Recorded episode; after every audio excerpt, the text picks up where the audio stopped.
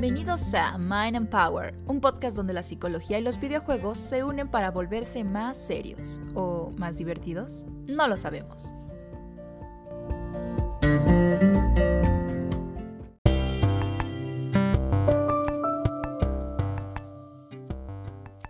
Amigos, bienvenidos a la segunda temporada de Mind and Power, el podcast de MVG Therapy. En esta ocasión vamos a tener un tema muy bueno y va a ser en torno a un juego, al juego Hellblade Senua Sacrifice. Y para comenzar, vamos a escuchar el artículo que está designado para esta emisión, que se llama El mundo a través de tus ojos, escrito por mí, Mario Vázquez, y en voz de nuestro querido amigo Fernando Tianlong López. El mundo a través de tus ojos por Mario H. Vázquez.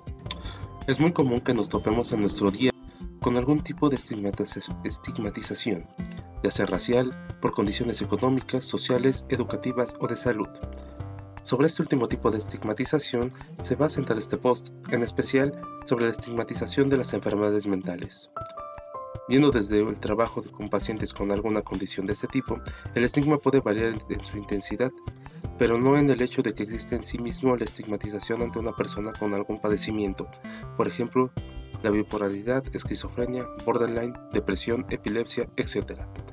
Si los pacientes ya viven con situaciones complejas al verse conscientes de sus enfermedades, agregar el estigma de las personas a su alrededor, alrededor reduce en gran medida las posibilidades de estas personas es por eso que hoy analizaremos la investigación en la que se usó Hellblade Senua's Sacrifice del 2017 como un juego en el que tomamos el papel de Senua en un viaje a Helheim para recuperar el alma de nuestro amor fallecido, lo que nos lleva a una aventura en una dimensión diferente en el, en el hecho de que Senua sufre psicosis, y esto será un factor determinante a lo largo de la historia del juego.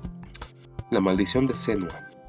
Senua sufre un trastorno llamado psicosis, siguiendo la definición y explicación del National Institute of Mental Health de Estados Unidos, cuando alguien se ve en esta enfermedad es, es algún trastorno de tipo que se denomina episodio psicótico. Durante un episodio de psicosis se alteran los pensamientos y percepciones de la persona, y esta puede tener dificultad para comprender lo que es y lo que no es real. El concepto de la enfermedad históricamente ligado a la maldición o bendición puede verse en diversas manifestaciones a lo largo de la historia. Un ejemplo de mayor estudio de la enfermedad se dio en la antigua Grecia gracias a Sobre la enfermedad sagrada de Hipócrates, en la que las crisis epilépticas eran analizadas desde un punto de vista más físico, quitando los aspectos divinos o místicos.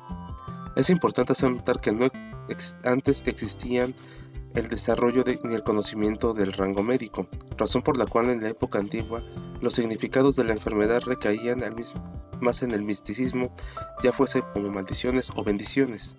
Tal fue la percepción de la epilepsia en el Renacimiento, en el que se asociaron con posesiones demoníacas o embrujos malignos, o como se hace notar en el, libro Maleus Malificarum, un clásico de las cacerías de brujas. Retomando el tema de la psicosis y sus síntomas, podemos definir algunos como delirios y alucinaciones. En este apartado podemos comentar que los lóbulos occipitales y la parte trasera del lóbulo temporal pueden estar involucrados en la manifestación de alucinaciones visuales complejas, siendo este el caso de la epilepsia.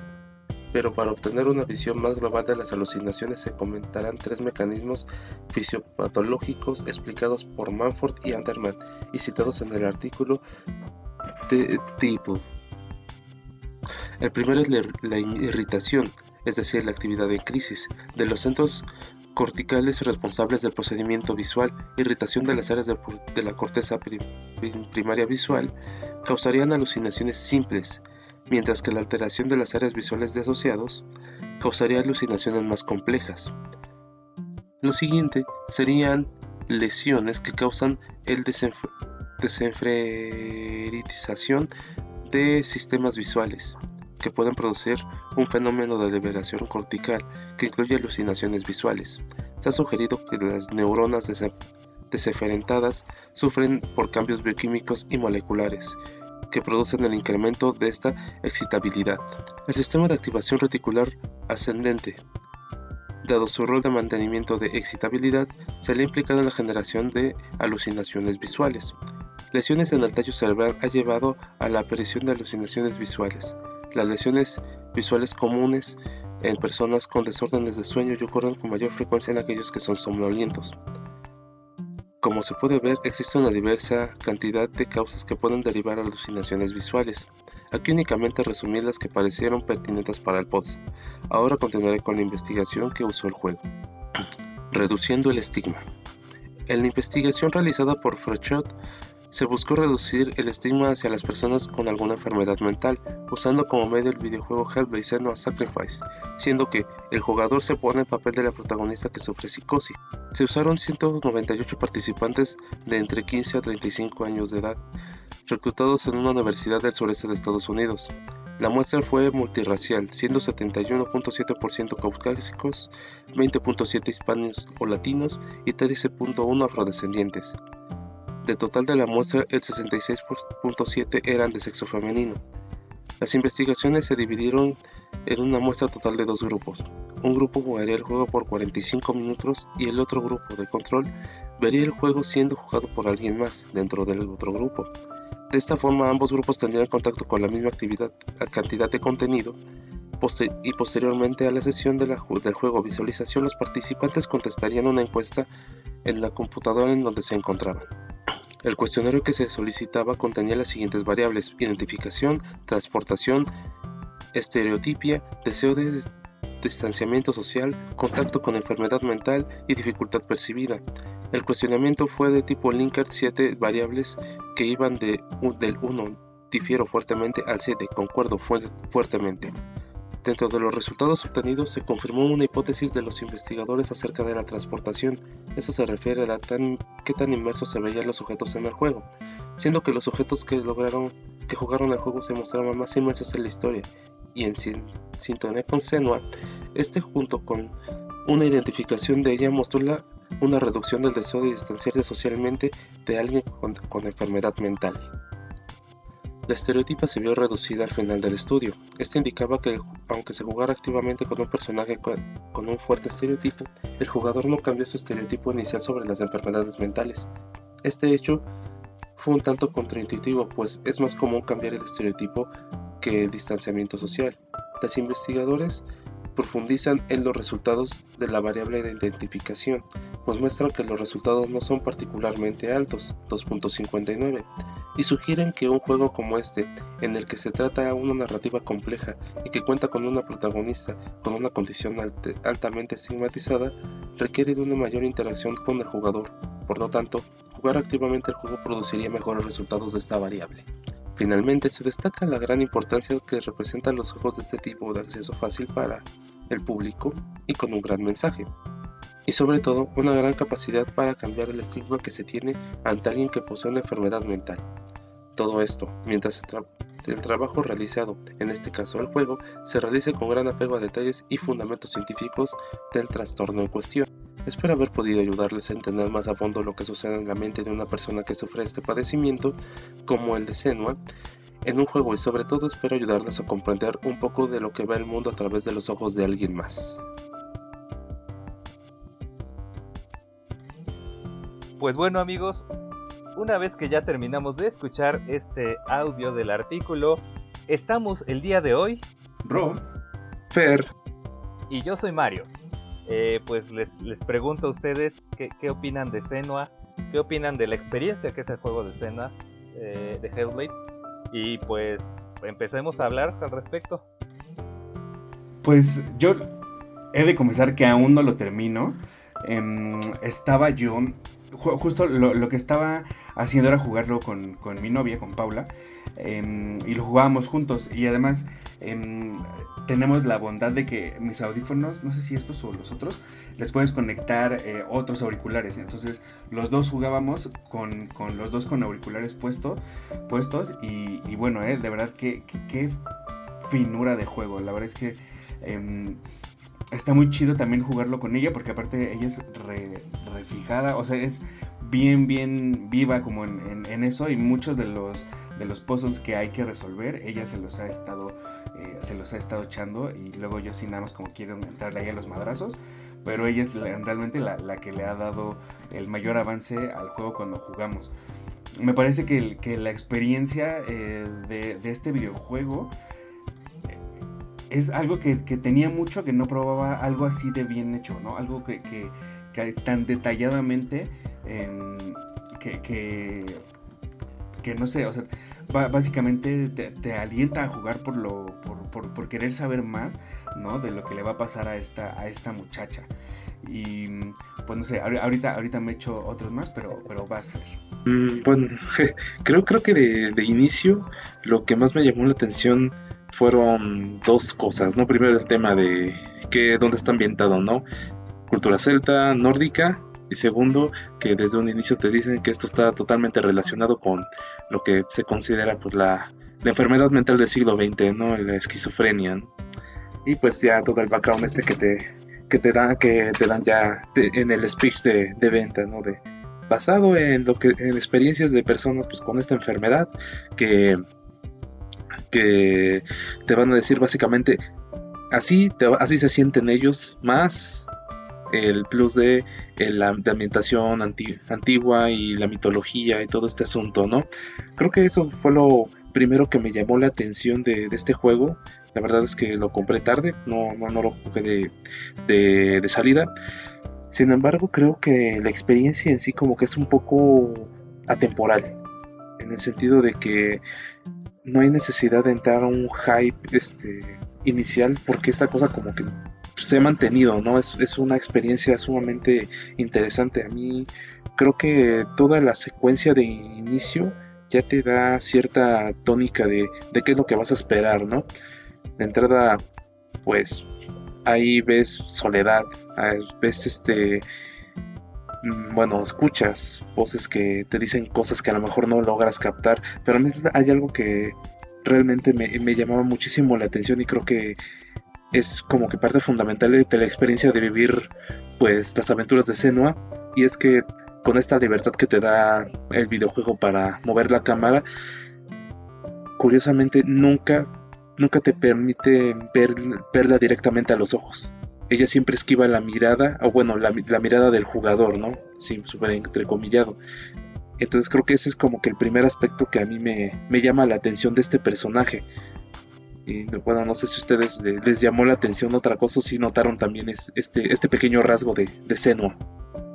Pues hablando de eso de la mirada de Senua, eh, en unos videos que yo vi que están de hecho en YouTube y, son fantásticos los videos del detrás de cámara y cómo se grabó Senua, cómo se hizo Senua.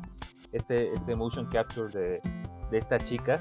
Eh, es muy interesante lo que mencionas, Fer, porque de repente si ves así la cámara literal en su cara con el foco así enorme aquí y ella está, ella no lo ve fijamente. O sea, de repente se está viendo eh, en angulado, tal vez eh, barre la mirada, o sea, digamos, hace un paneo, de la mirada, pero nunca se queda fijamente como que viéndote a ti. Sino tiene esta mirada como de que más bien si estuvieras eh, eh, dirigiendo la, la, visión hacia las voces, no hacia ti. Tú, tú eres como solo un eh, espectador silente y como tú no produces una voz adicional, por eso parece como que Senua no te ve fijamente a ti, ¿no? Que pues es un rasgo también un tanto, pues sí, fundamentado por por el rasgo de la esquizofrenia y de tener estas alucinaciones auditivas o visuales muy fuertes, ¿no? Que ni siquiera están poniendo atención tal vez a lo que sea real o a, romper la cuarta barrera, que de hecho eso es algo bastante interesante. El juego no quiere romper la cuarta barrera contigo, eh, teniendo que, que se no te vea directamente, pero el juego te llega de una forma muy diferente eh, y sí conecta contigo, digamos, aunque, aunque se no te vea directamente, va a conectar contigo.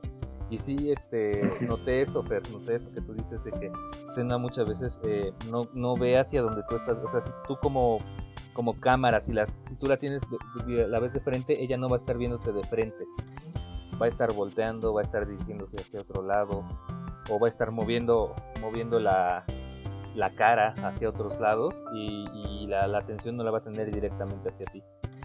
Eso es algo bastante interesante, sí. Yo. Sí, creo que. Ah, sí, perdón. No, no, no. Este. Ahí creo que.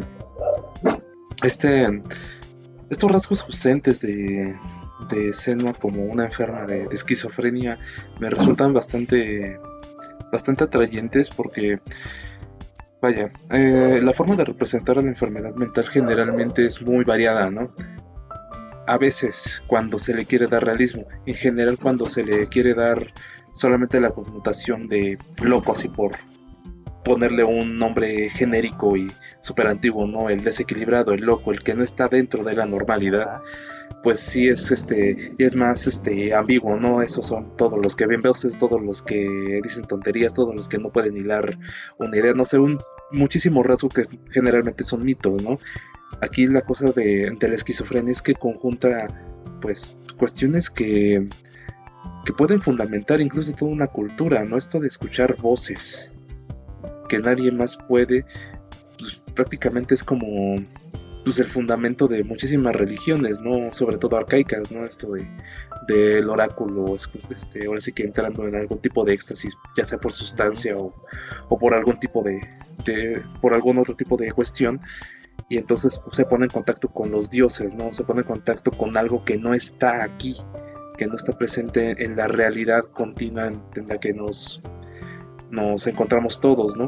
Y eso de cierta manera también le da cierto toque mágico ¿no? a la, al, enfermo mental que en este, después en esta misma charla voy a recuperar otro otro personaje así como digamos que arquetípico con, con, este tipo de características pero creo que primero sería bueno apuntar eso no ahora sí Barro perdón no no no está también también creo que dentro también de la jugabilidad que tiene este videojuego estaba acordando de, cuando empiezan a aparecer pues, los enemigos, ¿no? Y, cómo tienes que, que, darles en la madre y así. Em, pues, o sea, está, está tan divertido que, que, que, en realidad derrotarlos, una, no es tan difícil, ¿no? Y tienes que, em, que, moverte, ¿no? De manera en donde en donde te esquives, ¿no? O sea, digo, como, como cualquier em, combate que te puedas echar ahí, pero no sé, se, me hace a mí que, por ejemplo, no es como otras cosas así súper difíciles, ¿no? Que terminas aventando el control así de, ay, porque no, o sea, de verdad, creo que... ¿Te refieres a Cophead? Ah, por ejemplo, de, de, mí no vas a estar hablando, ¿no? O sea, em, creo que la jugabilidad es tan, incluso hasta tan intuitiva que, hace que uno se, meta eh, rapidísimo y, se inmerse en el videojuego, ¿no? Y creo que desde este punto también de, la salud mental y así, em, pues como siempre, ¿no? Visualizarlo, la diferencia es, es me parece, un gran paso. Em, para no, no solamente quedar ahí como, como lo oculto, ¿no? Como no, todos los personajes tienen que ser así con capa roja y y mayones azules, ¿no? O sea, creo que em, el, chance que se da aquí de que la heroína, ¿no? O sea, sea una persona que tiene una situación de salud mental, em, no sé, hace que de verdad sea una, una puerta, ¿no? Que se abra para, para otros juegos, que de hecho ya se está, ya se está haciendo el 2, el, el 2. ¿no? Yo sigo a esta, esta chava que, que a la, la, no creo cómo se llama, pero, pero justo, ¿no? Eh, sube constantemente como cosas de cómo se está haciendo eh, Hellblade 2. Y mm, ya, creo que es lo que quería decir. Algo eh, ligando un poco lo que acabas de decir este, con la jugabilidad, con un poco de lo que dijo Fer.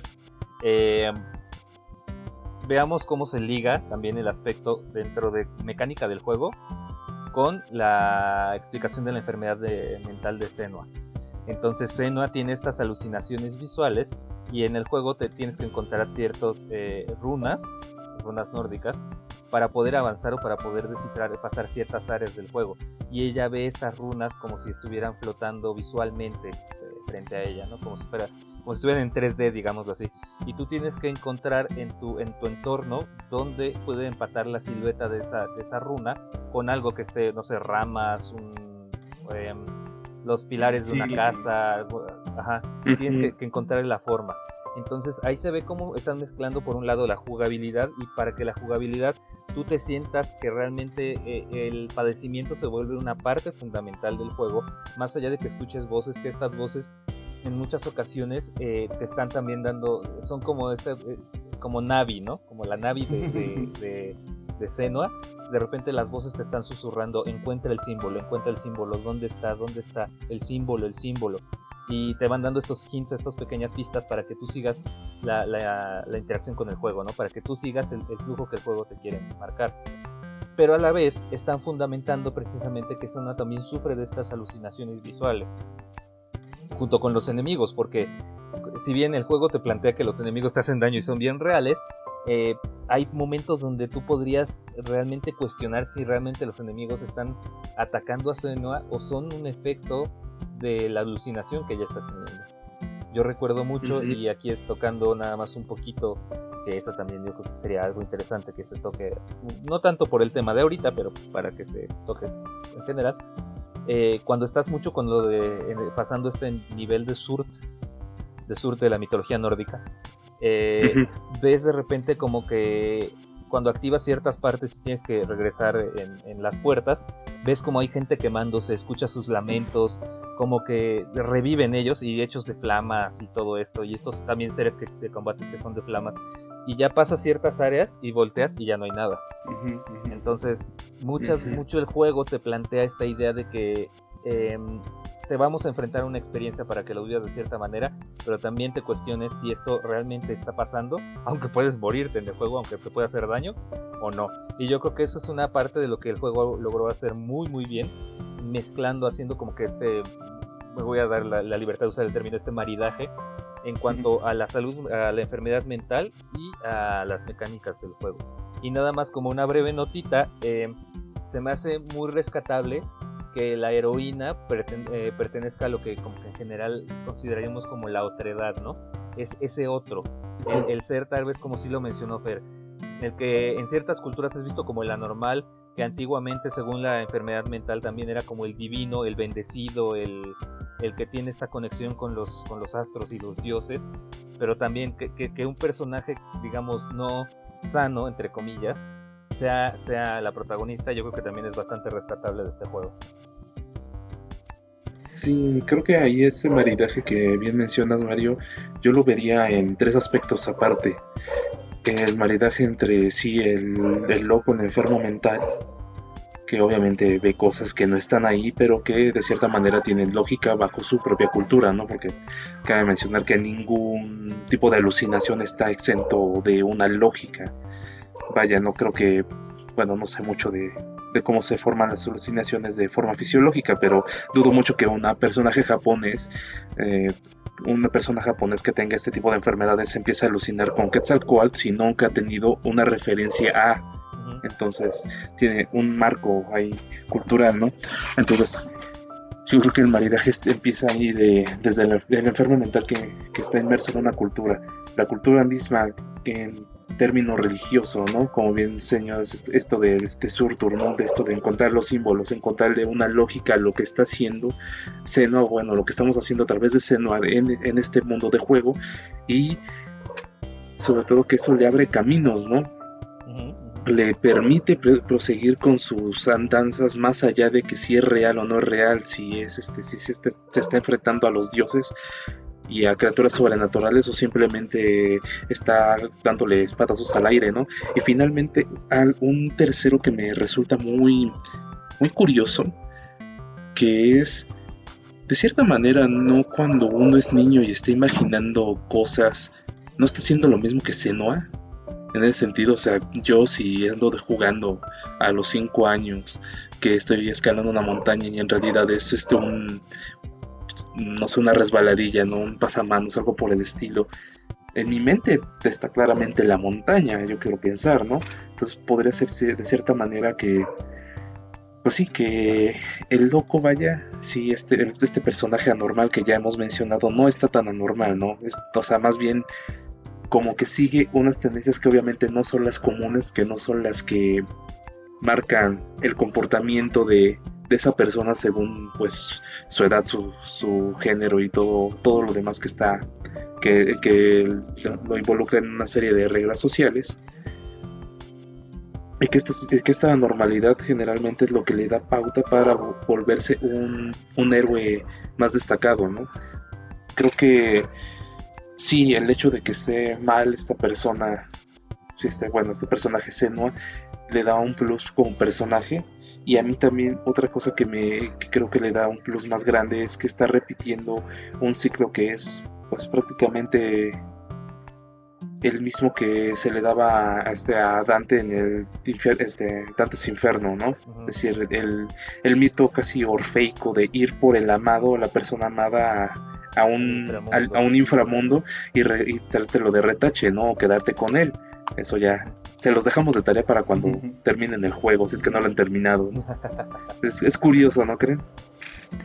Sí, de, de hecho, eh, cuando, cuando ahorita que acabaron de, escuchar ya la lectura del, artículo, em, me gusta esta parte que, menciona justamente Mario en el artículo, como de la parte, un poco de la parte histórica de, de cómo se conceptualiza ¿no?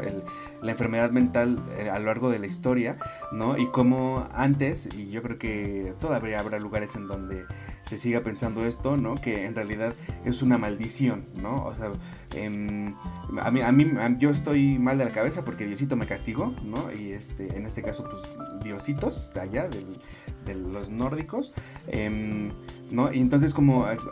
Me, me hace esta reflexión pensar mucho también en la discapacidad, ¿no? Que, que se sigue pensando mucho eh, en, muchas familias, ¿no? Que algo hicieron mal los papás o, eh, durante su, época de pareja para que eh, la persona que, para que el niño o la niña que nace con una discapacidad, pues híjole, ¿no? Está pagando los, los estragos de, de, haberse, de haber obrado mal, ¿no? Y esta conceptualización que, justamente viene más o menos incluso en, en Hellblade, ¿no? O sea, ella habla también de su maldición, ¿no? Que, que es esto, esto esto que, eh, que ahorita le están contando, ¿no? Como si justo hubiera hecho algo ella malo para haberse ganado eh, eh, lo que le está sucediendo dentro de su cabeza. Sí, y, algo aquí también muy interesante que, no lo planteé como tal durante el, texto, pero con la revisión histórica es algo que creo que también se ha llegado a pensar ahora con futuros distópicos, es donde el mundo se va al garete y hay, zombies o estamos siendo regidos por algún tipo de serie de ser alienígena o algo así extraño está pasando. Llega, llega una papa frita con inteligencia superior y nos somete o algo así extraño. El chiste es, eh, ante estos universos se, se, se, piensa, bueno, ¿y qué pasa si ya no pueden producirse las medicinas y medicamentos que la gente con enfermedades mentales necesita?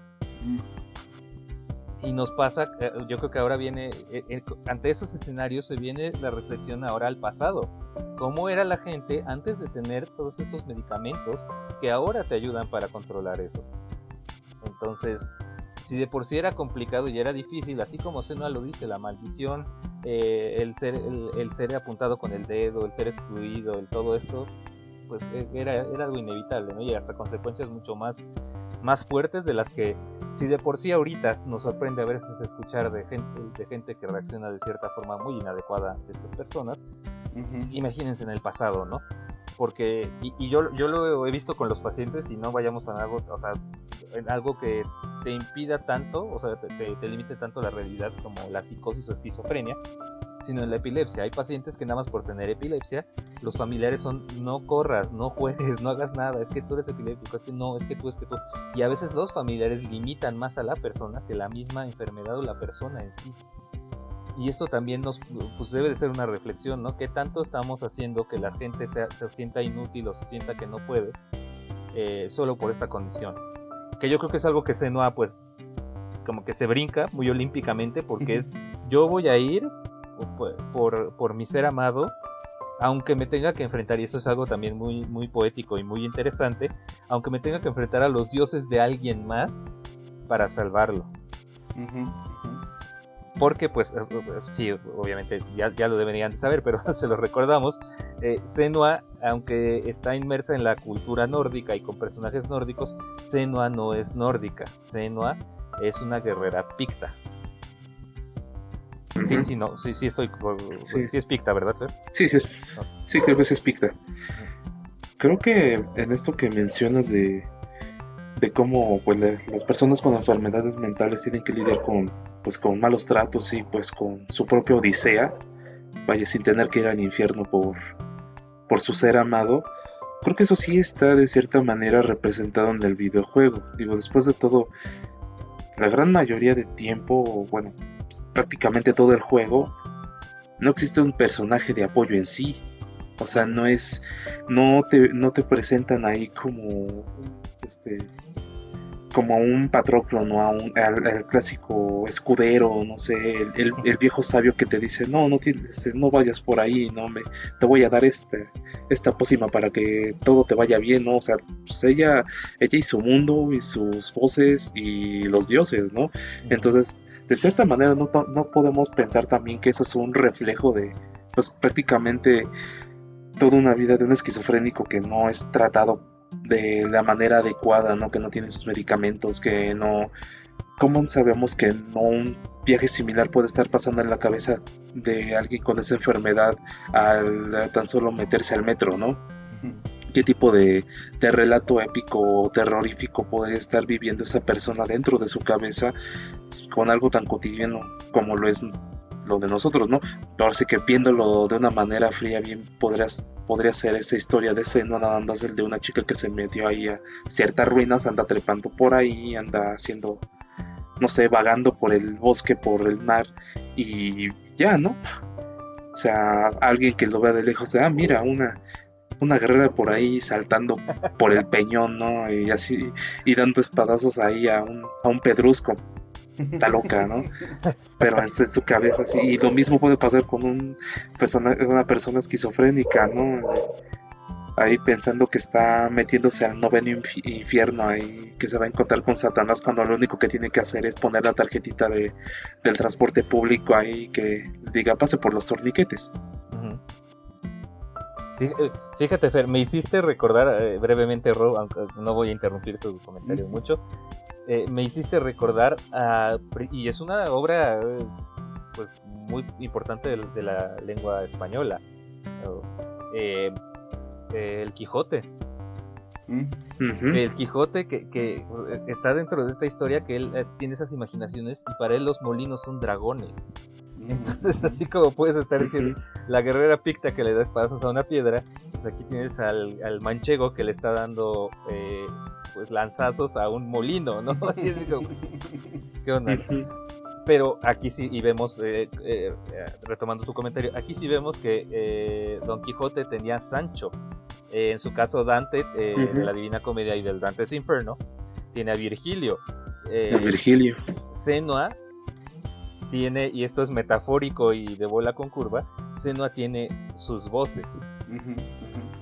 O sea, eso es que en realidad pues no tiene a nadie y son más bien este producto de, su eh, padecimiento que la acompaña, nada más. Ahora sí, Ro, perdón, nada más metía...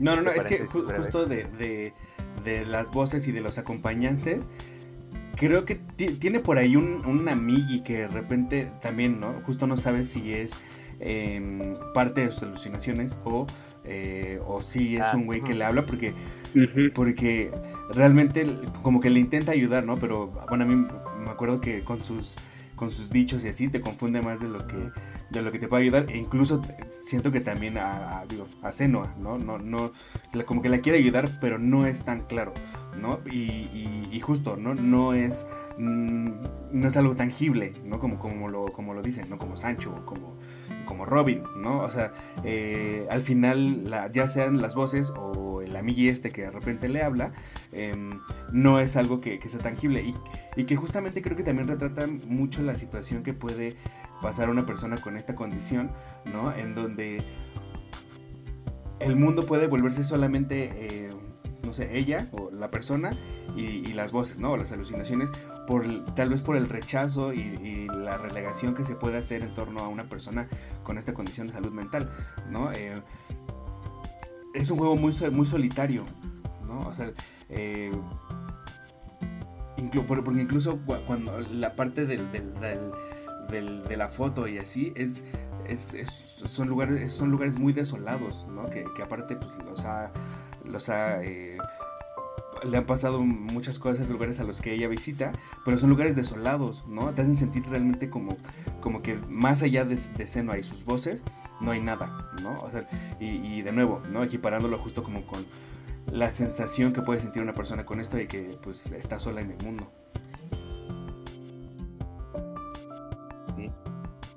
algo, Sí. algo de, ¿Traes algo en mente, Fer? ¿Te, te, te, te sueltas? No, no, no, tú, tú dale. Algo, algo Tú, de lo tú que dale, yo ahorita lo estás- formo. Estás mencionando ahorita y que fue parte de lo que también me hizo eh, con- eh, ligar el texto científico de esa, de ese, de- del mundo a través de tus ojos. Eh, justamente usan este juego para hacer que gente se sensibilice ante la enfermedad mental y tenga mayor una, una percepción mucho más positiva de, la, de las personas con enfermedad mental los entiendan y, y tengamos esto este pues famoso dicho de me pongo en tus zapatos no me voy a poner en tus zapatos para así saber cómo es cómo es, es tu mundo aunque aunque yo no lo esté experimentando no entonces yo creo que es, es algo sumamente interesante como lo menciona Rob y también pues que hayan usado este juego para hacer eso, ¿no? O sea, para lograr esta conexión y que la gente entendiera más a las, a las personas que tenían este tipo de padecimiento. Y que pues el resultado de, la, de lo que se ve ahí en, el- en la investigación es que sí, ellos logran eh, con las personas que jugaron un mayor factor de, de- de una visión positiva ante la enfermedad mental respecto a las personas que solo vieron un gameplay de, del juego. Entonces también eso es muy interesante, cómo el juego se está volviendo, eh, el juego está tan bien hecho y está tan realizado de una forma tan tan profunda hacia la, hacia la persona, le habla tanto a la persona que puedes eh, sentirte como absorber la realidad que se nos está absorbiendo, buscando estos este, símbolos y todas esas alucinaciones. Sí, creo que todo este asunto de- del simbolismo y de cómo te relacionas con todo ello es bastante importante. Yo siento que mm, posiblemente también pues todo el badaje así arcaico de, de la antigüedad es lo que ayuda mucho a, a, ponerse más en los zapatos de este personaje. Digo, me imagino la misma situación, ¿no? Hacemos un videojuego sobre un esquizofrénico en una jungla de concreto llamada este, este Estado de México, ¿no? A lo mejor no jala tanto por, sí, porque no tiene tanta mitología y todo eso, pero aparte de todo, es más difícil desconect, este, desconectarte de una realidad así. O sea, si, si imaginamos el mismo escenario de con un personaje en otra época, bueno, mejor dicho, en la misma situación en otro, con otro personaje, con otra época, con otro, pues, con, con otro escenario, sería más difícil que alguien dijera, no, es que, no sé, este, ese auto que él está viendo raro, no, este, es un auto fuerzas, ¿no? O está alucinando, o es algo mágico, ¿no? Acá ya cuando estás dando por hecho de que todo lo que está pasando es mágico y aparte está dentro de su cabeza, bueno, tiene esta ambivalencia que pueden ser ambas y en realidad ya llega un punto en el que ni siquiera te lo estás preguntando, ¿no? Eso ayuda bastante para comprender todo esto. Siento que es como, como lo que también muchas personas quieren llegar a comprender y que por eso pues actualmente es tan fa- fascinante para muchos estos viajes estáticos con drogas, ¿no? Con el peyote, con otro tipo de, de formas de llegar a ese estado de conciencia diferente. Que sí, para muchos es de simplemente, no sé, viste a Jesucristo, ¿no? En tu viaje, porque nada más es tu mente que metió cosas y metió símbolos para lo que querías ver, ¿no? Para otra cosa. Pero siempre está ahí la posibilidad de, ¿y si no? Y si en realidad todo este viaje sí me conectó con otra realidad, y si en realidad el esquizofrénico no es simplemente un enfermo mental que ve cosas que no existen, sino más bien está vinculado con otro tipo de realidades o con otras regiones de- del cerebro que todavía siguen ahí inexploradas, es este, pues fascinante de cierta manera y, y también preocupante, porque ya sabemos que sí, los videojuegos son para salirte un poco de la reali- realidad y todo eso, pero si lo empezamos a comparar justo con todas estas experiencias que se buscan fuera de videojuegos, fuera de esas experiencias interactivas, pues vaya, ¿no? ¿A dónde te podrían llevar, ¿no? A, un- a probar cosas que a lo mejor sí te despiertan cosas raras en ti. Y nada más dices, bueno, sí fue una experiencia genial con esta plantita, bueno, ya lo que sigue. ¿no? O sigues buscándole y, te encuentras con a lo mejor algo que no, está, no es tan agradable. ahí como para reflexionar. Es pues, sí, básicamente, ¿no? ¿Hasta dónde llegaría el límite de realmente la, la realidad, la experiencia, ¿no? Que tenemos de tal vez algo bizarro, bueno, más bien, corrijo, algo raro. Eh, ya sea como, como, tú lo, como tú lo dijiste, ¿no? Eh, con una experiencia como con drogas, o como lo tratamos también cuando hablamos sobre la, realidad virtual, de qué tanto realmente quiero sentir tal vez los golpes y que me apuñalen o me valen. O sea, qué tanto quiero realmente homologar esas experiencias o, y qué tanto no, ¿no? Yo creo que es, es, es bueno que se tenga como que esta... O sea, que te puedas permitir experimentar algo así, es bueno, sí, pero también tiene que haber límites, ¿no? También no, no vas a querer como que experimentar también todo, todo lo malo. Porque pues de ahí eh, ahí caeríamos ya en la cuestión de que tú como, como, como generador de, de, un juego no sabes cómo está tu, tu, jugador. Y si tu jugador tal vez está mal y le das una experiencia todavía mala, puedes generar que el jugador se sienta súper mal, ¿no? O sea, que, te, que caiga ya en estados tal vez muy, mucho de tristeza o medio depresión o algo así. Entonces también esa es la cuestión donde tienes que como que ponerte regular. No voy a, no voy a hacer que experimente todo el dolor que está sintiendo mi personaje, pero tal vez el dolor físico sí, ¿no? O sea, con este chaleco, ¿no? Como con el chaleco que habías mencionado en esa, ocasión. Yo creo que ahí es cuando tienes que tener como que cuidado, pero también tienes que tener, eh, hay que ver que esto también puede servir, como, como en el, la exposición que menciona en el artículo, puede servir para que la gente entienda más cómo es la realidad de alguien que tal vez tú innatamente no vas a poder vivir la realidad de alguien que tiene estas condiciones. Entonces, pues está muy muy raro y muy difícil que tú puedas vivirlo. Y si los videojuegos, y si en este caso una experiencia tan tan tan padre como, como lo es el, juego de, de Hellblade, te permite llegar a entenderlo un poco y llegar a sentirlo un poco, pues bienvenido, ¿no? Porque estamos hablando de un juego que más allá de, ser un algo entretenido y algo que te mantenga como integrado por la historia y todo esto que estás viendo, estás te conectas mucho con, con el personaje de Senua como personaje, conectas demasiado. Y es algo yo creo que muy valioso que un juego y, muy loable, que un juego que en su inicio fue un juego sumamente indie, es un juego indie, o sea, aunque, aunque, aunque veamos que el juego está muy bonito y tiene bastantes cosas, es un juego indie, llega a este nivel, es impresionante. Sí, ya nada más como para, para cerrar mi con comentario final, ¿no? Em, estaba, estaba justamente reflexionando ayer, estaba pensando y platicando con Paula sobre como este esta visualización que se le da, eh, sobre todo en el cine, ¿no? Sobre todo en el cine, ¿no? A las personas con, con cierta eh, condición mental y así, o, alguna discapacidad.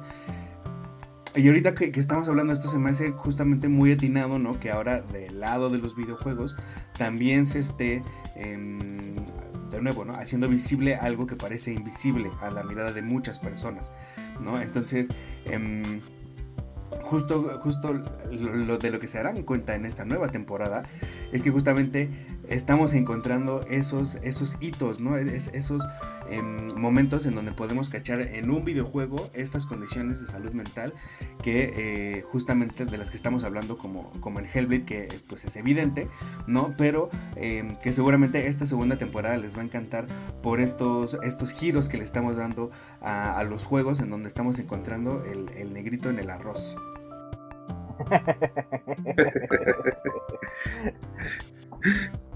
Sí, creo que sí, ya para, bueno, para cerrar por mi parte, destacaría pues dos cosas, ¿no? Lo primero es el cómo retrata así todas las culturas antiguas, creo que es bastante interesante, algo bastante llamativo, que pues sí va a ser como una bonita experiencia, tiene muy buen arte y todo, todo está muy, muy en su lugar, ¿no? Incluso los diálogos y, y hasta las voces suenan bastante bien.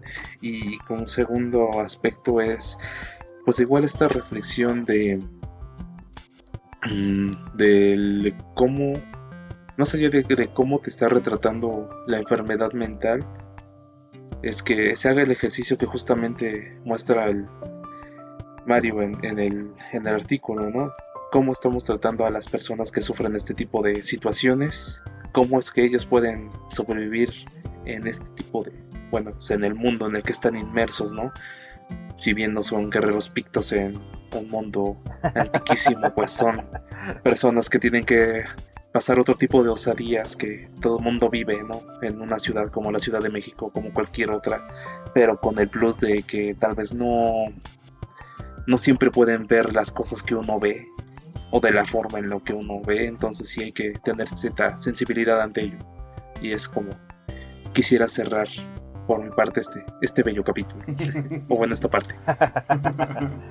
muy, bien, muy buen refer y yo creo que solo, solo yo lo, resumiría con algo sencillito. Eh, así como tú lo mencionaste y como se mencionó varias veces aquí. Eh, tal vez para nosotros de repente estemos solo abordando el metro y solo yendo pues, a comprar algo, unas papas, algo así. Pero tal vez para una persona está intentando salvar la vida de alguien que quiere o salvarse de un, gran miedo, de una bestia que lo está persiguiendo. Entonces también entendamos que aunque no podamos ver y vivir exactamente lo que esa persona vive, eh, entender un poco de que esa persona tiene una percepción de la realidad diferente y que a veces eh, hay gente que necesita mucho nuestra ayuda, comprensión eh, y entender más, que nosotros entendamos más que pues existe una mirada más allá de la nuestra, la mirada del otro Justamente. Ay, qué bonito, ¿no? Drop ah, ya. Sí, ya. Qué, qué buenos somos. bueno, pero creo que... Y con esto pasamos a la noticia de la semana.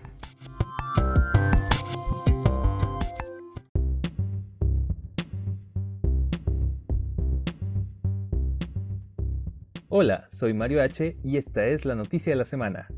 En el Nintendo Direct de ayer, al fin pudimos ver un poco de Breath of the Wild 2, una secuela muy esperada para el juego original del 2017.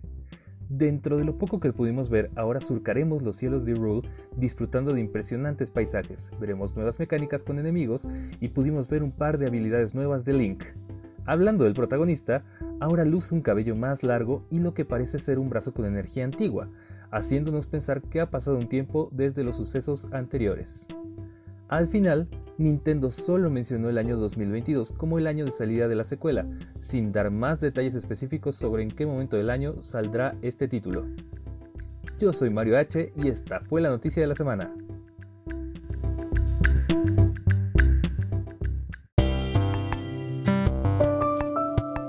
Ok, pues eh, con eso cerramos eh, el, podcast del día de hoy, no sin antes dejarlos con em, la recomendación de la semana, que pues hoy lo que les voy a recomendar es este bonito juego, el Mario Rabbits em, Kingdom Battle, que la verdad es, también es, una joyita, es un juego muy sencillo, es un juego eh, que visualmente no tiene así la gran cosa, pero la verdad es que está bastante, bastante divertido y es como si ustedes fueron amantes de Worms Party, eh, este juego les va a encantar, porque además tiene como este pique, este pique de, de, idiotez que tienen los, los rabbits, ¿no? que, que, de verdad eh, se sacan por ahí algunas cosas que neta te, te, carcajeas. Así que la recomendación de esta semana es em, justamente el Mario Rabbits Kingdom Battle. Y pues si les gusta, pásenos a dejar sus comentarios de pues si les gusta y cómo les fue. ¿no? Hay un contenido descargable para poder jugar con Donkey Kong, que yo todavía no lo tengo, pero seguramente... Pues ahí, a las guerritas. Sí, con los... probarlo. Ahí a las lo adquiriré porque la verdad es que, se, se, ve que está bastante, bastante bueno. Sí. Luego veo, veo que es muy muy frecuentemente que los ponen ahí en, en oferta, ¿no? El hecho, así que pues igual. Bastante conveniente. Sí, échenle un ojo.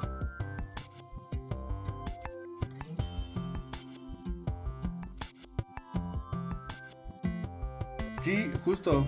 Sí, porque aparte no, no es, yo cuando lo compré no, no me costó tan caro. Y creo que ahorita de todos modos sigue. bueno, pues muchas gracias por escucharnos en esta emisión eh, del podcast Mind and Power, el podcast de MVG Therapy, en esta nuestra segunda temporada. Les recordamos que estamos en redes sociales, estamos en Twitter, Facebook, en Instagram Eh, tenemos canal de Discord, el cual pueden eh, encontrar en nuestra página de Facebook el enlace. O también nos pueden contactar para que les pasemos el enlace, no hay problema. Em, eh, eh, por YouTube, también tenemos un canal de YouTube por ahí para que lo chequen. Y pues les agradecemos mucho que hayan estado escuchándonos. y se despiden de ustedes primero. Ro. Fer. Y yo, Mario. Muchísimas gracias por escucharnos y nos escuchamos en la siguiente. Hasta luego. Chao. Bye.